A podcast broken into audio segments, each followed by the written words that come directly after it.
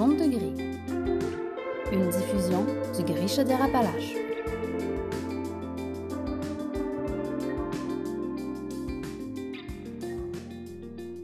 Rebienvenue. Cette semaine, on a la chance de recevoir euh, Alexandre Bédard, qui est euh, très impliqué en fait là, au niveau euh, de la diversité sexuelle et de genre à Québec. Bonjour Alexandre. Salut. Est-ce que tu veux un peu nous parler de toi, ton parcours, ton histoire, puis justement un peu toutes ces implications-là qui font qu'on s'entretient avec toi aujourd'hui? Ben oui. dans le fond, ben, c'est ça. Mon nom, c'est Alexandre. J'ai 32 ans. J'ai commencé euh, une transition euh, de changement de genre à 30 ans. Donc, euh, ça va faire deux ans au mois d'août. En gros, j'ai fait la transition hormonale à partir du 14 août. Puis, c'est ça, là, ça va faire deux ans. J'ai eu la mastectomie en 2019, au mois d'octobre. Et depuis le début de ma transition, c'est vraiment important pour moi de m'impliquer pour avoir une voix pour ceux qui n'en ont pas. Puis de permettre à d'autres personnes de peut-être faire une transition plus tôt j'ai pas eu la chance de, de, la faire avant ça parce que j'ai pas eu euh, l'ouverture peut-être autour de moi, euh, ni au niveau euh, des psychologues, etc. Donc, j'ai pas eu les mots à mettre sur ce, que, ce qui se passait à l'intérieur de moi avant tard. donc, c'est un peu pour ça que, que j'aime aider les gens autour de moi à pouvoir s'orienter vers leurs objectifs de vie et leurs sentiments intérieurs. Tu as parlé de mastectomie. Pour ceux qui ne sont pas euh, nécessairement euh, au courant, est-ce que tu veux nous décrire euh, qu'est-ce que c'est? Oui, bien, la mastectomie, dans le fond, c'est l'ablation des seins pour faire un, un torse. donc, c'est pas juste d'enlever les, les, les, glandes mammaires, c'est vraiment que ça va avoir l'apparence d'un torse masculin. Merci beaucoup de ton ouverture. Ça a parlé de ton vécu avec autant d'ouverture, en fait. Puis, ça doit te servir aussi parce que, le nommé, tu es quand même assez impliqué. Euh, est-ce que tu veux nous nommer justement les implications que tu fais dans la grande région de Québec? Ben oui, dans le fond, euh, j'ai commencé avec euh, Gris Québec. J'ai eu la chance d'être sur le projet pilote qu'il y a eu, qui maintenant est officiellement en, branle, qui est les démystifications au niveau de l'identité de genre dans les écoles. Là, c'est sûr qu'avec le COVID, bon, ben, il y en a un peu moins en ce moment actuellement. Mais mm-hmm. on a quand même des projets qui s'en viennent. Donc, j'ai vraiment la chance d'avoir cette partie au niveau de, du bénévolat là, qui est actif. Là, c'est ça, dernièrement, euh, ça fait à peu près peut-être six mois, je suis euh, euh, conseiller aux enjeux trans pour l'Alliance Arc-en-Ciel. Donc, eux vont vraiment se référer à moi au niveau des informations, au niveau des, de l'identité de genre, pour s'assurer de, un, bon, bien parler, bien prendre parole avec les termes et tout, et la réalité, dans le fond, qu'une personne trans peut vivre. Puis, c'est sûr que je vais être impliqué là, dans tout ce qui est activité ou euh, bon, organisation, qu'est-ce qui va toucher à l'identité de genre, ça va être vraiment dans, de mon côté. Ça fait beaucoup quand même. oui, ben, j'aime ça m'impliquer. Puis, tu sais, pour moi, c'est vraiment de donner au suivant. C'est vraiment de pouvoir permettre aux gens d'avoir de, un, un, appui. Là.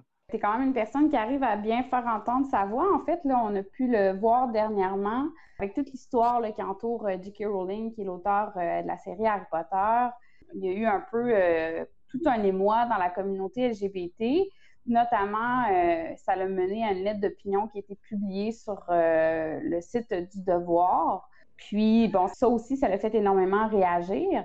Toi, en fait, c'est super intéressant parce que pour pouvoir nuancer les choses, tu as écrit à ton tour une lettre d'opinion. Est-ce que tu as un peu l'impression que pour rétablir justement l'équilibre, dans euh, ce genre de situation médiatisée que euh, ça revient un peu en fait aux gens de la diversité sexuelle et de genre de devoir un peu comme mettre le poids dans la balance? Euh, oui, vraiment beaucoup même. En fait, cette lettre d'opinion-là, quand j'ai vu qu'elle avait sorti, je l'ai lue et tout ça, moi c'était la veille de ma fête, là, ma, ma fête c'est le 24 juin, puis là on était le 23 juin au soir. Puis je me rappelle, ma copine était comme, ben non, mais pourquoi t'écris là maintenant, tu sais, attends demain au pire. Puis j'étais comme, non, non, tu comprends pas, c'est vraiment important. Puis c'était d'autant plus important parce que ce qui était mentionné dans la lettre, il y avait beaucoup d'erreurs. Et c'est ça, je pense, qui m'a touché le plus parce que je me suis dit, c'est correct d'avoir une opinion. Les opinions vont toujours différer. Ça, ça on ne s'enlèvera pas ça. Là. Mais là, le problème dans, dans cette lettre-là, c'était vraiment le, le nombre d'erreurs des, erreurs sur les appellations. Pour parler d'une femme trans, la personne utilisait le mot homme trans. puis là, ça, assez qu'on se perdait. Là. Fait que c'est ça qui m'a vraiment, comme, je dirais, choqué sur le coup, parce que je me suis dit, ben c'est quelque chose qui va être lu par la population. et c'est quelque chose qui aurait dû être corrigé, vu que c'était un journal à la base. Parce qu'on parle justement de femmes trans ou d'hommes trans en désignant le sexe auquel la personne s'identifie, suivi du terme trans. C'est ça. Au lieu d'être le. Tu sais, comme moi, bon, je suis né euh, dans le corps femme biologique. Bon, j'ai fait une transition euh, vers homme. Donc, mon appellation va être homme trans. Dans le fond, Mme Bellula, dans sa lettre qu'elle mentionnait, c'était souvent l'inverse. Elle va parler d'une personne qui est née biologiquement homme, qui a fait une transition vers euh, femme, donc qui aurait dû être appelée femme trans et euh, mm-hmm. à ce moment-là, va dire homme trans. Et on, pouvait se demander est-ce que c'était voulu ou non? C'est ça qui n'était pas évident, là, parce que là, ça, ça aurait pu être volontaire. Euh, bon, on, va espérer que ce ne l'était pas. Mais là, justement, le fait que ce ne l'était peut-être pas amenait la notion de dire OK, on a besoin d'instruire. Là, il y a vraiment un, pied à terre qu'il faut qu'on mette, puis qu'on dise, OK, non, non, on va au moins rectifier ce qui s'est passé, on va au moins rectifier ce qui a été dit pour pas mêler les gens qui déjà connaissent pas le sujet, puis de, rectifier aussi ce qui avait été dit, là, qui n'était pas nécessairement euh, vrai sur tous les points. Il y avait aussi des termes euh, comme à un moment donné, elle parlait de, au lieu de parler de transition, elle parlait de transformation. Oui. C'est drôle parce que cette semaine, j'ai eu euh, Michael de Gris Québec euh, avec qui, bon, on a eu une formation là, en même temps. Moi, j'avais utilisé le terme Pokémon parce que je me disais, ça, ça évolue, ça, ça transitionne pas dans un sens. fait que bref, ça se transforme on n'est pas des Pokémon. Moi, c'est ça que j'avais tendance à dire. Puis Michael dit euh, on n'est pas des Transformers. Puis je trouvais ça quand même plus approprié. Mais tu sais, tout ça pour dire que tu sais, une transition, ça le dit. dans le mot transition, il y a vraiment une, un, bon, on transitionne. C'est carrément ça. Là. On passe d'un genre à un autre ou euh, entre les deux. Et selon notre sentiment, comment on va se sentir, bon, on va arrêter où qu'on est bien il n'y a pas de fin, il n'y a pas de transition complète non plus. Donc, c'était pas évident de la façon que c'était apporté de, comprendre euh, c'était quoi euh, en fait. Ben, en tout cas, merci beaucoup pour euh, avoir rectifié les choses. Je pense que pour plusieurs personnes, ça a dû apporter une meilleure compréhension de la situation, en effet. Moi, ce que j'ai beaucoup apprécié, c'est que euh, la façon que tu l'as fait, c'était très authentique, puis ça se voulait pas nécessairement comme quelque chose qui allait détruire l'opinion inverse, mais vraiment juste comme je reçois, mais voici les faits. Tu dans mon idée, moi, c'est de pas. Euh, tu sais, c'est sûr que j'ai été fâché quand je l'ai lu. Probablement que, tu sais, la lettre que j'ai répondue, euh, ça a pris une, deux, trois révisions, tu sais, que je relise ce que j'avais écrit pour vraiment pas attaquer la personne parce que veux, pas, je me suis senti attaqué comme la majorité de la communauté trans. Et mon but, c'était pas de, l'attaquer en retour. Au contraire, c'était de lui montrer que ce qu'elle avait mentionné était probablement faux, mais sans détruire ce que justement ce qu'elle avait dit. Euh, c'était ça mon but, c'était de pas euh, envenimer les choses, mais plutôt dire, ben, regarde, peut-être que le sujet, euh, bon, on le connaissait peut-être pas à 100%, euh, puis voici les faits, voici ce que moi je vis, puis tu sais, je te l'apprends.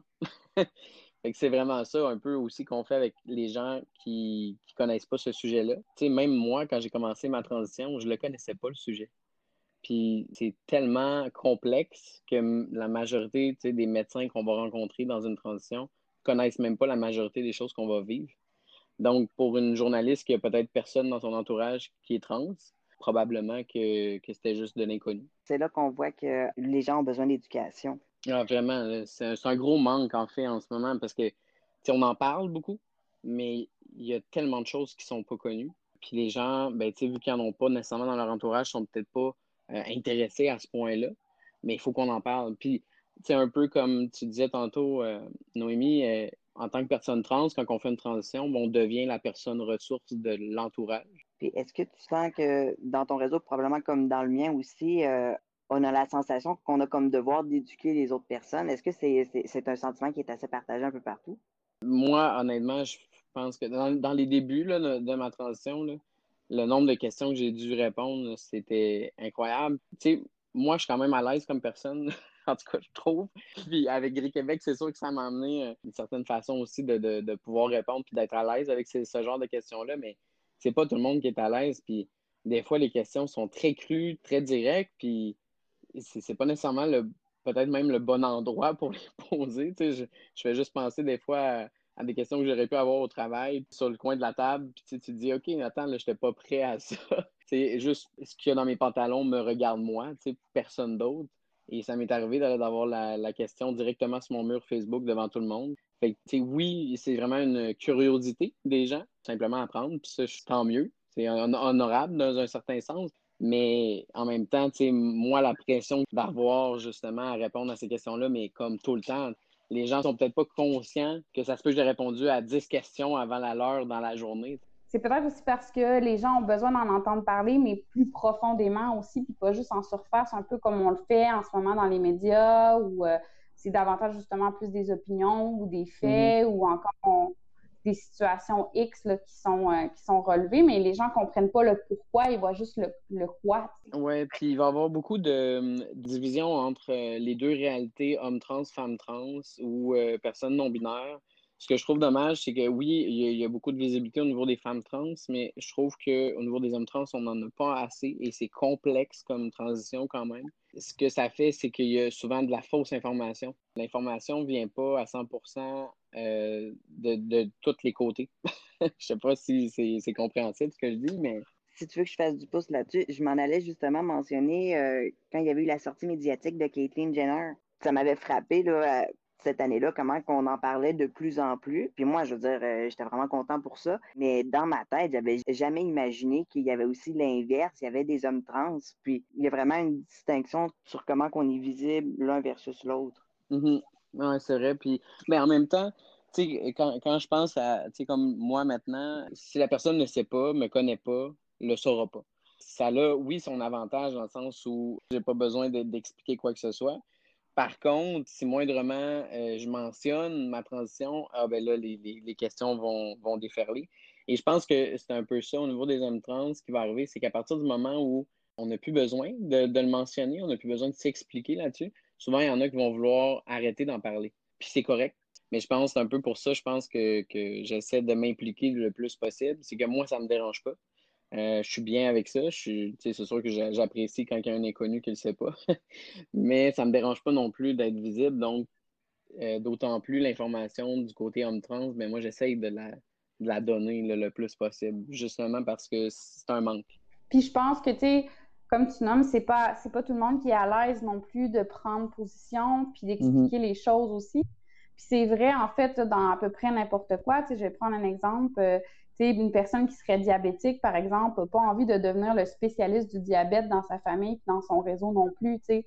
Puis même s'il connaissait bien les choses, il n'est pas pour autant nécessairement un bon pédagogue, puis c'est correct aussi. Fait que c'est d'être capable de voir son où nos forces, puis qui sont les gens qui sont les plus à l'aise. Puis ces gens-là, s'ils ont envie de devenir un peu porte-parole de la cause, ben, il y a des possibilités comme par exemple tes implications que tu fais. Mm-hmm. Oh oui, puis de plus en plus, il va y avoir des possibilités. Là moi, je suis aussi euh, usager partenaire pour un nouveau projet qu'il va y avoir au niveau des CIUS. Puis on essaie de, donner le plus d'informations possible sur les services que les personnes trans ont besoin, autant euh, femmes trans, hommes trans, personnes non binaires. Et il y en manque. à Montréal, il y, a, certains services qui n'existent pas euh, à Québec et juste au niveau des injections, au niveau des hommes trans, si une personne ne demande pas de l'aide, elle est laissée à elle-même avec son injection. Puis une injection, c'est quand même quelque chose qui est dangereux en soi si c'est mal fait. Donc, euh, c'est des choses comme ça qu'on essaie de, donner euh, comme service. Puis, bon, des, organismes aussi vont travailler en, ce sens-là, mais c'est long à, instaurer. C'est un manque, puis plus on va en parler, bon, mais c'est ça, plus les gens vont être informés, donc euh, ça va être mieux. J'aimerais ça qu'on revienne en fait un peu sur justement tout le côté médiatique. Il y, a, il y, a, eu plusieurs sorties justement en lien avec J.K. Rowling. Euh, il y a plusieurs commentaires sur les médias sociaux. Et selon toi, c'est quoi un peu l'impact que tout ça peut avoir sur les personnes en questionnement ou en transition? D'avoir peur, d'avoir peur de faire une transition. sais, la peur du jugement, c'est selon moi qui nous bloque au début. Moi, j'ai été longtemps dans le déni de ne pas vouloir vivre tout ça, de ne pas avoir à l'expliquer à tout le monde de mon entourage. Parce que, contrairement, exemple, euh, moi, j'avais fait un coming out euh, lesbienne avant parce que, bon, j'étais une fille, je sortais avec une fille, fait que c'était comme c'était comme ça que la société était, voyait ma relation. Donc, j'ai fait un coming out lesbienne. C'est différent, tu sais, parce que si, exemple, euh, mon père veut pas parler autour de lui que je sors avec une femme, ben, il, peut. Tandis que ma transition, ben, tu sais, si il y a mon père étant coiffeur, s'il n'a pas le choix de dire à ses clientes qui me connaissent depuis 25 ans que finalement, ben, je, je suis plus euh, la, femme que j'étais avant, je suis rendu un homme, puis bon, j'ai de la barbe, puis ça paraît, là. Je veux dire, il ne peut pas le cacher. Et pour moi, c'était comme d'imposer un coming à ma famille, à mes amis, parce qu'il n'y avait pas le choix de changer mon pronom. Il n'y avait pas le choix. De, je leur imposais quelque chose. Et ça, en tout cas, selon moi, avec tout ce qui se passe dans les médias sociaux, euh, les commentaires qui passent, ça, ça, aurait pu que je me dise Ah non, je ne le ferai pas. J'ai peur de la réaction de mes parents, j'ai peur de la réaction de, de mes amis, je ne veux pas me ramasser tout seul. C'est sûr que moi, au point où j'en étais rendu, quand j'ai pris la décision de, ça faisait quand même sept ans que j'y pensais, c'est quand même long. Mais au moment où j'ai pris vraiment cette décision-là, j'étais prêt à perdre tout le monde. C'est sûr que ça aurait peut-être juste fait en sorte que ça aurait été moins long. C'est tellement sensible, je trouve, comme sujet. C'est tellement quelque chose qui nous affecte comme personne. C'est pas juste une opinion publique. Pourtant, dans la réalité, tu le constates probablement toi-même qu'il y a beaucoup plus d'ouverture. Oui, honnêtement, j'ai pas eu. Euh, tu sais, j'en ai eu des mauvais commentaires, mais c'était des gens que je connaissais pas, qui m'affectent pas personnellement. Je fais des vidéos sur TikTok, puis il y en a des mauvais commentaires. Il y en a des, commentaires qui passent, puis je les efface. Ça finit là. Puis le nombre de mauvais commentaires par rapport au nombre de bons commentaires, ah, c'est minime. C'est vraiment minime.